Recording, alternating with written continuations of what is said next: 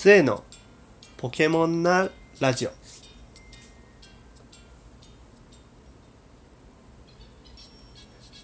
はいどうも末でございます。今日お話しさせていただくのはですね、まあ、ゲームについて話そうかなと。でまあポケモンって最初言ったんですけどあの僕がするゲームは2種類あってまあ FPS ゲーム要は銃撃戦だったり、まあ、TPS もするんですけどまあ銃撃戦メインなこう PVP あのプレイヤー同士の戦い要は人間同士の戦いですね。コンピューターとは戦わずにその操作している人たち同士で協力して何かを倒すとかっていう感じの、まあ、ゲームが、まあ、モンハンしかりですけど、まあ、そういう系のゲームが好きなのとあとはもう一つまあちょっと頭を使う系のゲームですね。こうなんだろうな。ただぼーっとプレイするだけじゃなくてちょっと頭を使ってプレイすることでこう相手の今日ついたりとかっていうのがとても面白いと思うんですね。でその代表作といえばまあ皆さんご存知僕も大好きなポケモンでございます。ポケモンがですねえー、っと何日だったかな？11月の15日かな？にまああのスイッチ版のですねあの、ソードとシールドっていう新作が、まあ、出るのが決まってでして、でして でして まあ、その、新しいやつに向けてですね、まあ、あの、ポケモンをもっと広めていきたいなと。ポケモンって、あの、皆さん多分誤解してると思う。なんかちっちゃい子が遊ぶゲームなんだろうな。もう可愛い、なんだろう。ポケモンを集めてこう四天王を倒しに行ってみたいなこうなんだろうな幼稚なゲームだとね思ってる人がね非常に多い。もうね違う。違うんですよ。これがねめちゃくちゃ奥が深いことをねほんと今日はねお伝えできればなと思います。でまあまあまあまあまあ皆さんが言うですねそのポケモンをしてあのまあ捕まえて育てて四天王行ってやったゲームクリア。ここまでは前座です。どっかでもね喋ったと思うんですけどここまでは前座なんですよ。まあまあまあまあ。ここまでは普通にポケモンのストーリーを楽しむとかまあそうですね新作で言えば新しいポケモンが出てきたりしてどういうポケモンなのかなとかどういう技を覚えるのかなとか見た目可愛いなとかっていうのを楽しむのがまあそこまで。最近のポケモンはですねあのなんだろう自分のキャラこう主人公っていうか選んだまあ男の子であり女の子をこういろんなコスチューム着せたりとかしてこうファッションとかもね楽しめたりするんで結構最近のポケモンは進んでる楽しみ方がねそのポケモン捕まえるとかだけじゃなくてそういう見た目的な面でも結構面白いと思うんですよ。まあそれもね楽しんでいく一つ。ああと髪とかもね切れたりするんですよ。髪を切るっていうかそう伸びるわけじゃないんですけど髪型をね変えたりとかできたりするんでそれもね色とかも変えたりできるんで結構面白いと思うんですよ。最近のポケモンは。ででですよ。まあそこまではもうそれ。そこまではもうそれは普通の楽しみ方。もうそれが一番オーソドックスな楽しみ方で。で大人のポケモン。大人のポケモンとはそこからなんですよ。頭をね使うゲームなんですポケモンって。そんなねあの、そこら辺にいるね野生で出てきたポケモン捕まえてやったってなって進育てて進化して強くしてあのー、視点の倒してとかあと伝説のポケモン捕まえてやったとかっていう話じゃないんです。その出てくるポケモンたちをいかにの中で、なんだろう、その出てくるポケモンたちの中で、いかに優秀な個体を見つけて、いかにうまく育てて いかに あの、PVP、プレイヤー同士の対戦の時に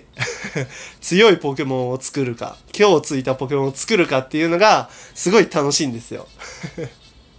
まあね、その中でね、今回は、あの、ほんと基礎の基礎の話をね、ちょっとしていこうかなと思います。で、まずはじめに、ポケモンにはそれぞれ、あの数値あのパラメータがあると思うんですけどあの体力、まあ、HP 攻撃防御特攻特防に素早さこの6つのパラメータがあってそれがそれぞれ HABCDS っていう風にアルファベット分けされてるんですけど、まあ、それぞれねきちっと名前があるんです。ヒットポイントアタックブロックえっ、とコンタクトなんだっけディフェンスでスピードか。の6つに分かれてるんですけどこれがそのポケモンの種類によって値が決められてるんですね。まあ例えば僕の大好きなハッサム。ハッサムはあの攻撃が130っていう値が決まっててでも特攻は55ですよみたいな感じのそのポケモンの種類によって数値が決められてるこの値のことを種族値と言います。種族値と言います。でその種族値の他にポケモンの個体同じハッサムでも0から31までの段階分け。要はまあ31に近ければ近いほどもしくは31だとマックスでそのパラメーターの能力を引き出せる値。0だとそのパラメーターの能力が一番低い値。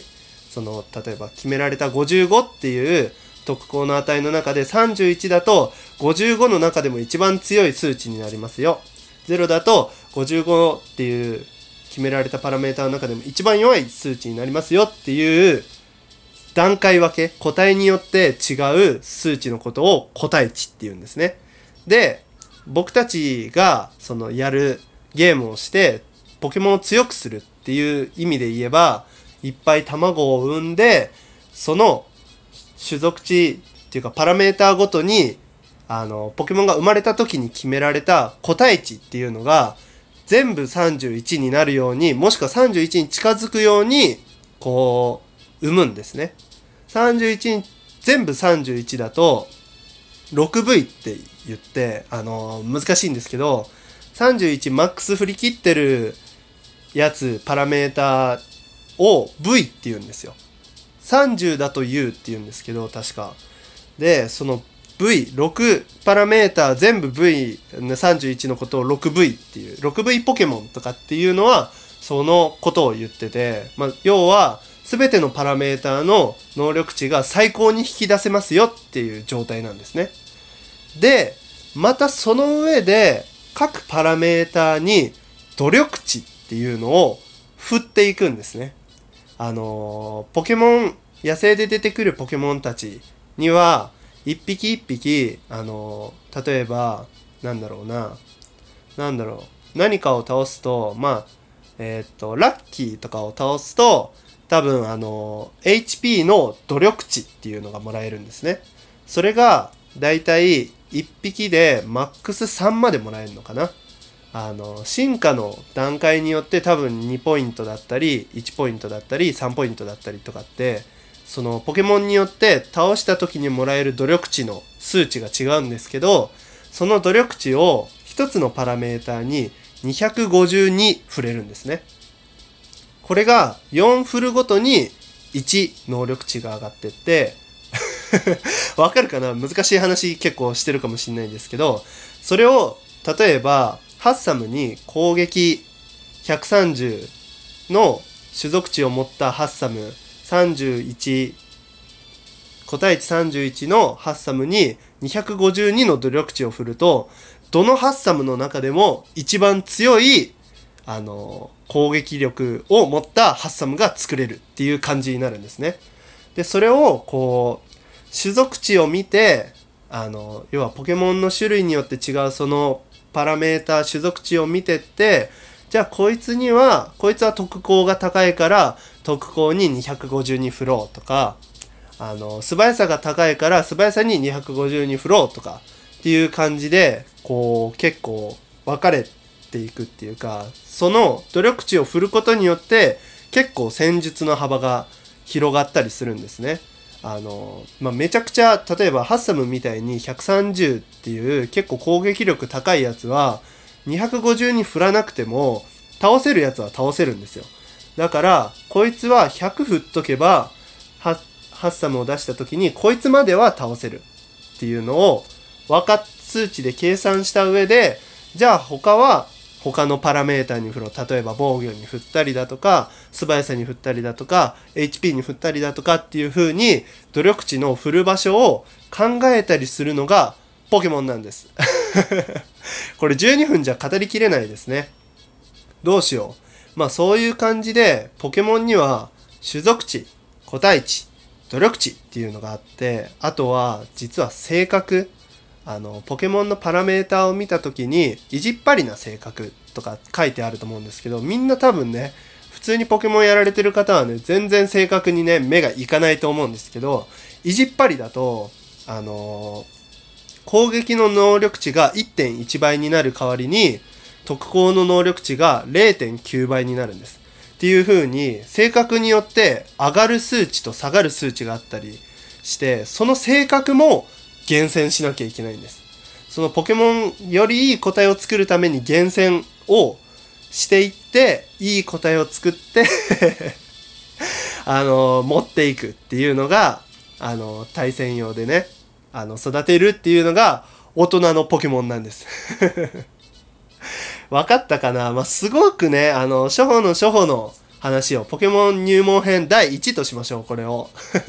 要望があれば第2も 第3も喋ろうかなと。はい。まあ絶対来ないと思いますけどね。まあこういう楽しみ方もね、ありますよっていう話をね、まあこれからね、もうポケモンしかり、他のゲームもね、いろいろと喋っていけたらなと思います。それでは今日はめちゃくちゃ楽しかったトークができた。バイバイ